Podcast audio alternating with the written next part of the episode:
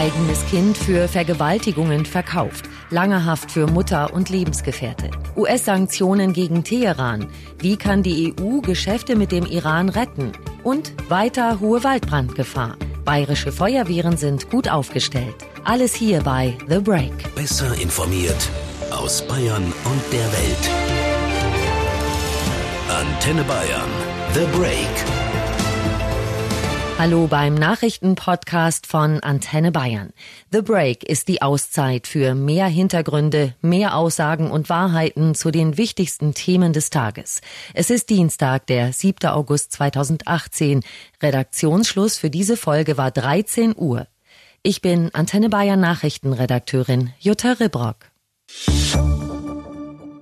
Es ist einer der schwersten je bekannt gewordenen Fälle von Kindesmissbrauch in Deutschland. Eine Mutter in Staufen bei Freiburg lebt mit einem Mann zusammen, der bereits als Kinderschänder verurteilt wurde. Und obwohl das Jugendamt Kontakt zu der Familie hat, entgeht den Betreuern, dass das Paar ein regelrechtes Geschäft mit dem Sohn der Frau betreibt.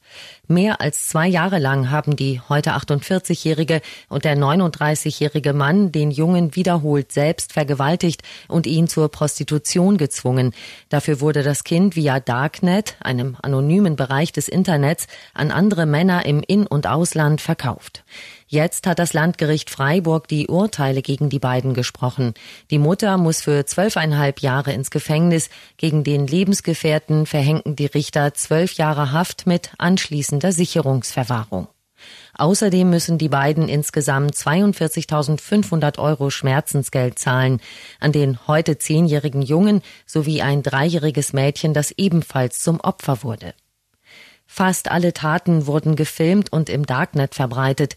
Die Filme und das ganze Ausmaß des Falles hatten auch die erfahrenen Ermittler an ihre Grenzen gebracht. Antenne Bayern Reporter Jürgen Ruf hat den Prozess für uns beobachtet. Jürgen, wie hast du die Mutter und den Lebensgefährten im Prozess erlebt? Die beiden saßen nebeneinander hier auf der Anklagebank. Die Mutter, die hat einen verwahrlosten Eindruck gemacht. Sie hat geschwiegen und sie hat so gut wie überhaupt keine Gefühlsregung gezeigt. Sie wirkte teilnahmslos. Und nach ihrem Kind, das war erschreckend, hat sie seit ihrer Festnahme vor elf Monaten nicht mehr gefragt. Ihr Lebensgefährte dagegen, der nutzte den Gerichtssaal als Bühne. Er hat alles zugegeben, er hat Komplizen benannt und er hat, so hat es ein Polizist hier gesagt, ja eine Lebensbeichte abgelegt. Er will jetzt dauerhaft hinter Gitter, auch weil er sich schuldig fühlt ja, dauerhaft oder zumindest für sehr lange Zeit hinter Gitter kommt er durch die verhängte Sicherungsverwahrung. Zu befürchten ist aber auch, dass das Kind dauerhaft einen seelischen Schaden davonträgt. Jürgen, wie wird sich um den zehnjährigen Jungen gekümmert? Der kleine Junge, das ist in dem Prozess deutlich geworden, ja, er wird ein Leben lang unter diesen schweren Verbrechen leiden. Eine Therapie könne, das hat eine Polizistin gesagt, frühestens in zwei Jahren ansatzweise beginnen. Und ob diese Therapie dann irgendwann Erfolg haben wird, das weiß niemand. Die Pflegefamilie, bei der er jetzt lebt, die soll ihm ein möglichst unbeschwertes Leben, eine unbeschwerte Kindheit ermöglichen. Das ist den Behörden wichtig. Der Junge soll anonym bleiben, damit er unbehelligt bleibt und er einfach nur Kind sein kann. Danke, Jürgen Ruf. Der Bundesbeauftragte für Kindesmissbrauch, Johannes Wilhelm Rührig, hat sich auf NTV zu dem Urteil geäußert. Zwölfeinhalb Jahre für die Mutter, zwölf Jahre plus Sicherungsverwahrung für den Lebensgefährten. So schätzt Rührig das Strafmaß ein. Das Strafmaß ist im oberen Bereich des maximalen Strafmaßes. Das ist gut. Ich bin sehr froh, dass der Haupttäter eine Sicherungsverwahrung bekommt, weil er wirklich hochgefährlich ist. Und jetzt kommt es darauf an, dass die Staatsanwaltschaft die Urteile auch akzeptiert und die gefühllose Mutter im Strafvollzug vielleicht ihre Schuld einsieht, sodass, wenn sie später mal wieder auf freiem Fuß ist, auch erkannt hat, was sie dem Kind angetan hat.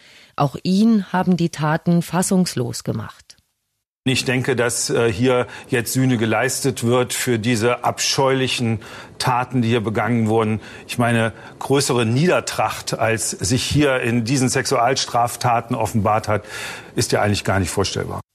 Der Bundesbeauftragte für Kindesmissbrauch fordert mehr Möglichkeiten für die Ermittler. Im Moment ist es so, dass äh, leider Datenschutz und der Schutz des freien Internets über dem Kinderschutz steht. Und ich fordere von der Politik, dass endlich die Ermittlungsmöglichkeiten, die Ermittlungsinstrumente geschärft werden. Es ist so, dass Pädokriminelle sich heute amüsieren über den Rechtsstaat und das Darknet ein Schutzraum für Täterinnen und Täter ist. Sie sind sich sicher, dass sie der Strafverfolgung letztendlich entgehen können. Und wir brauchen in Deutschland ganz dringend eine Diskussion über das Spannungsfeld Datenschutz, Freiheit im Internet und Kinderschutz. Es darf nicht sein, dass der Datenschutz zu Lasten von Mädchen und Jungen geht. Warum die Behörden so blind waren, ist dem Experten unbegreiflich. Also es hätten alle Alarmsignale angehen müssen aufgrund äh, des Umstandes, dass dieser rechtskräftig verurteilte Sexualstraftäter äh, mit äh, der Mutter Kontakt hatte. Es ist leider so, dass das Wohl des Jungen im Zusammenspiel von Jugendamt, Familiengericht und Ermittlungsbehörden absolut unter die Räder gekommen ist. Und ich erwarte jetzt nach den Strafurteilen, dass wir eine politische Aufarbeitung dieser Versäumnisse und Fehleinschätzungen, die da vorgenommen worden sind, vornehmen. Und ich sehe hier auch den grünen Ministerpräsidenten Kretschmann voll in der Pflicht, darauf zu achten, dass es eine lückenlose Aufarbeitung gibt, dass alle Fehleinschätzungen ausgeleuchtet werden und dass die richtigen Schlussfolgerungen, die richtigen politischen Schlussfolgerungen gezogen werden. Der Bundesbeauftragte für Kindesmissbrauch Johannes Wilhelm Röhrig. Die Aufdeckung dieser absolut monströsen Tat in Staufen birgt zumindest auch eine Hoffnung. Möglicherweise lassen sich dadurch weitere Verbrechen aufklären. Aus den Ermittlungen im Fall Staufen hätten sich Spuren auf andere Fälle von schwerem Kindesmissbrauch ergeben, das sagte der Chef der Freiburger Kriminalpolizei Peter Egetmeier. Zu sehen sind nach seinen Angaben Taten auf von der Polizei sichergestellten Filmen und Bilddateien, die vor allem im Darknet getauscht und weitergeleitet wurden. Diese Bilder und Filme hat die Kripo beschlagnahmt, sie werden zurzeit ausgewertet. Im Visier hat die Polizei rund 20 mutmaßliche Täter, die sich an Kindern vergangen haben. Sie stammen aus dem gesamten Bundesgebiet und aus dem Ausland. Regionale Schwerpunkte gibt es den Ermittlern zufolge nicht. US-Präsident Trump hat seine Drohung wahrgemacht. Ab sofort gelten gegen den Iran Wirtschaftssanktionen, die im Zuge des internationalen Atomabkommens eigentlich ausgesetzt waren. Das Abkommen hat Trump ja im Alleingang schon aufgekündigt. Jetzt will er den Iran wirtschaftlich in die Knie zwingen. Er nennt die Regierung in Teheran eine mörderische Diktatur, die den Terrorismus unterstütze und Blutvergießen, Gewalt und Chaos im Nahen Osten verbreite. Wir sprechen mit Antenne Bayern Reporterin Tina Eck in den USA. Tina, was sieht denn diese erste Runde der Sanktionen vor und was ist die nächste Stufe? Äh, nur mit dieser ersten Runde wollen die USA erreichen, äh, dass der Iran keine US-Dollar erwerben kann und nicht mit Gold und Edelmetallen handeln kann. Und auch der Handel mit bestimmten Metallen, Rohstoffen und Industriesoftware soll unterbunden werden. Außerdem wird der Import iranischer Lebensmittel und Teppiche in die USA gestoppt und äh, in drei Monaten dann sollen besonders schmerzhafte Sanktionen wieder eingesetzt werden. Damit sollen die Ölimporte anderer Länder aus dem Iran auf Null reduziert werden. Gleichzeitig soll auch der internationale Zahlungsverkehr mit dem Iran lahmgelegt werden werden dann. Warum hat Trump den Atomdeal mit dem Iran einseitig aufgekündigt? Äh, nun, Trump war von Anfang an ein Gegner dieses Atomdeals. Er spricht dauernd vom schlimmsten Deal aller Zeiten. Trump kritisiert, dass das Abkommen den Iran nicht daran hindert, doch eine Atombombe herzustellen. Und er will, dass wichtige Sanktionen in Kraft bleiben, um die Regierung in Teheran zu einer anderen Nahostpolitik zu zwingen. Er behauptet auch, dass der Iran sich nicht an das Abkommen hält. Und er wirft Teheran vor, die Region zu destabilisieren und den Terrorismus zu unterstützen. Aber gleichzeitig hat er auch angeboten, mit Rouhani zu verhandeln, persönlich bei einem Treffen treffen. Was soll nun mit den Sanktionen erreicht werden? Äh, die Sanktionen sollen die wirtschaftliche Lage im Iran weiter verschlechtern. Trump setzt damit auf wachsende Unzufriedenheit im iranischen Volk, was den Druck auf die Regierung in Teheran erhöhen soll. Trump will einen Politikwechsel erzwingen. Außenminister Pompeo hat gefordert, dass Teheran so wörtlich sein bösartiges Verhalten im Nahen Osten beendet. Trump sagt nun, dass er zu einem persönlichen Treffen mit Rouhani bereit sei, um einen echten Deal auszuhandeln. Tina, und was passiert, wenn der Iran seinerseits mit Strafmaßnahmen reagiert? Äh, ja, der Iran hat ja gedroht, bei einem US-Ölembargo die Straße von Hormuz zuzumachen und damit den internationalen Ölexport am Persischen Golf ganz zu blockieren. Frieden mit dem Iran sei die Mutter alles Weltfriedens, hatte Rouhani gesagt. Trump hat daraufhin äh, bei Twitter Konsequenzen angedroht, mit großen Worten. Er schrieb von Folgen, wie sie nur wenige in der Geschichte je erlebt hätten. Dankeschön, Tina. Und wir schalten zu unserem Nahostkorrespondenten Gil Jaron. Gil, kann man jetzt schon sagen, wie schwer die Sanktionen das iranische Volk treffen? Ja, allein die Androhung von Sanktionen hat das Land ja bereits getroffen, weil viele Firmen sich aus Furcht vor Konsequenzen in den USA längst aus dem Iran zurückgezogen haben. So fiel der Wert der iranischen Landeswährung im vergangenen Jahr um mehr als 80 Prozent. Viele geschäftliche Beziehungen wurden abgebrochen. Die Wirtschaft im Iran befindet sich also in einer starken Rezession. Vor diesem Hintergrund kommt es im Iran immer öfter zu Protesten gegen die Regierung, eben weil die Bevölkerung unter diesen Zuständen leidet. Und ab November sollen ja noch stärkere Sanktionen eintreten, die dann auch Irans Ölexporte betreffen. Das wird das Regime weiter schwächen. US-Präsident Trump hat ja angeboten, Rouhani zu direkten Gesprächen zu treffen. Was meinst du, wird es dazu kommen und könnte das Atomabkommen wieder wirksam werden? Ich glaube, man kann nur zwei Dinge mit Sicherheit sagen. Das iranische Regime steht unter enormen Druck und hat kaum militärische Optionen gegen die USA. Aus dieser Hinsicht besteht bei Teheran also absolut Gesprächsbedarf und viele Iraner sind ja auch dafür, mit Trump zu verhandeln, um das Leid der Bevölkerung zu lindern. Aber auch etwas anderes ist klar. Das Regime will nicht klein beigeben, um nicht Gesicht zu verlieren. Irans Führung hat klargemacht, dass es neue Verhandlungen über den Atomvertrag ablehnt. Das hat Rouhani auch gestern erneut wiederholt. So gibt es hier zwei widersprüchliche Interessen und niemand weiß, welche Erwägung die Oberhand behält.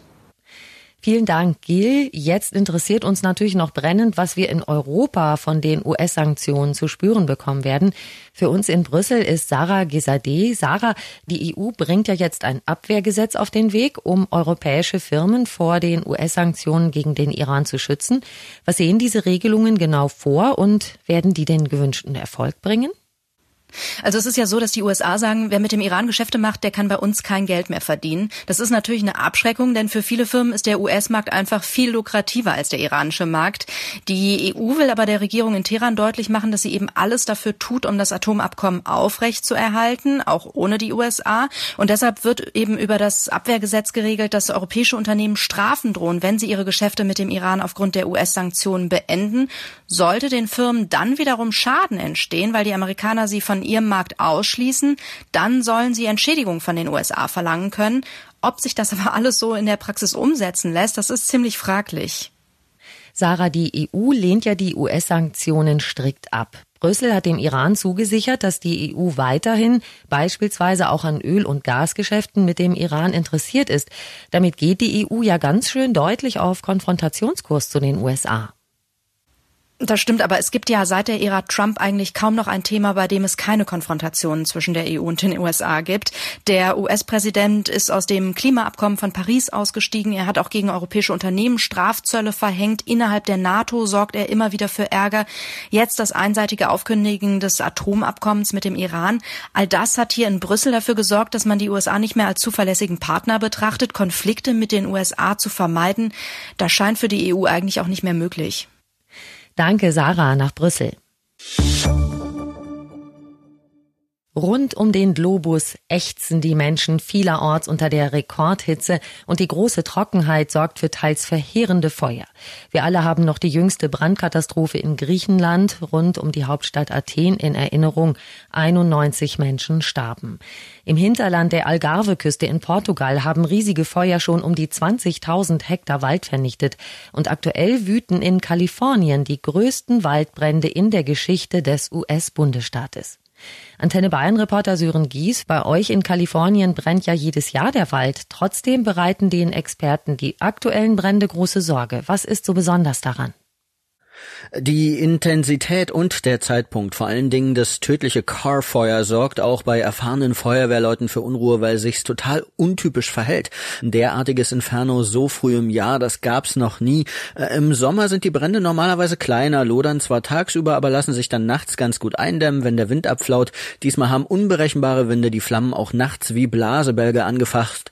Das kennen wir so eigentlich nur später im Jahr, wenn die Santa Ana Winde die Feuer vor sich hertreiben. Danke, Sören Gies nach Los Angeles. In Bayern versuchen die Behörden, Brände erst gar nicht entstehen zu lassen oder sie zumindest so schnell wie möglich zu entdecken. Beobachtungsflieger sind vielerorts unterwegs. In Unterfranken ist die Gefahr von Waldbränden am größten. Im Rest Bayerns wird fast überall die zweithöchste Gefahrenstufe 4 erreicht. Für den Fall der Fälle sind die bayerischen Feuerwehren gut gerüstet, wie uns Jürgen Weiß vom Landesfeuerwehrverband erklärt. Bayern ist gut vorbereitet auf Waldbrände, egal wo sie passieren, in der Fläche oder im Hochgebirge. In Bayern haben wir circa 14.500 Feuerwehrfahrzeuge, von denen fast 1.000 Fahrzeuge sogenannte Tanklöschfahrzeuge sind, also die Wasser mittransportieren, um bei Waldbränden das Wasser von den Hydrantenleitungen oder von offenen Gewässern in die Brandzone zu transportieren. Wir haben kilometerlange Schläuche. Wir haben über 130 sogenannte Schlauchwegen, die mindestens zwei Kilometer große Schläuche drauf haben. Und da können wir dann das Löschwasser auch zu den Waldgebieten transportieren. Unterstützt wird das Ganze von einer Brandbekämpfung aus der Luft mit so Hubschraubern der Bundeswehr, der Landespolizei oder der Bundespolizei. Und dazu hält der Freistaat Bayern schon seit über 30 Jahren über 40 sogenannte Löschwasser-Außenlastbehälter vor. Und gute Zusammenarbeit und auch Hilfe über Landesgrenzen hinweg werden bei den bayerischen Feuerwehren ganz groß geschrieben.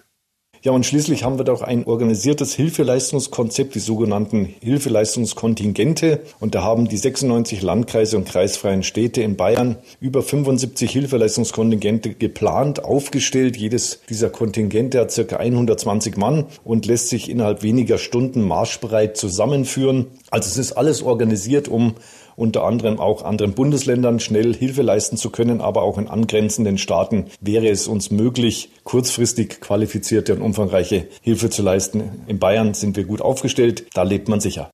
Jürgen Weiß vom Landesfeuerwehrverband. Und wir wollen natürlich wissen, ist bald Entspannung in Sicht?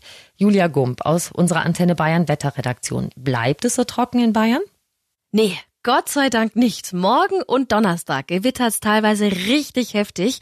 Auch am Freitag kommt einiges an Regen runter. Aber bis unsere Böden wieder so richtig durchfeuchtet sind, kann das natürlich dauern. In unseren Urlaubsländern wie Spanien oder Griechenland ist dagegen kein Regen in Sicht. Da bleibt's die nächsten Tage knochentrocken. Dankeschön, Julia. Das war The Break der Nachrichtenpodcast von Antenne Bayern am Dienstag, den 7. August 2018. Ich bin Antenne Bayern Nachrichtenredakteurin Jutta Ribrock. Antenne Bayern. Besser informiert. Jeden Tag. Zu jeder vollen Stunde auf Antenne Bayern. The Break. The Break gibt's auch morgen wieder um 17 Uhr. Jetzt abonnieren.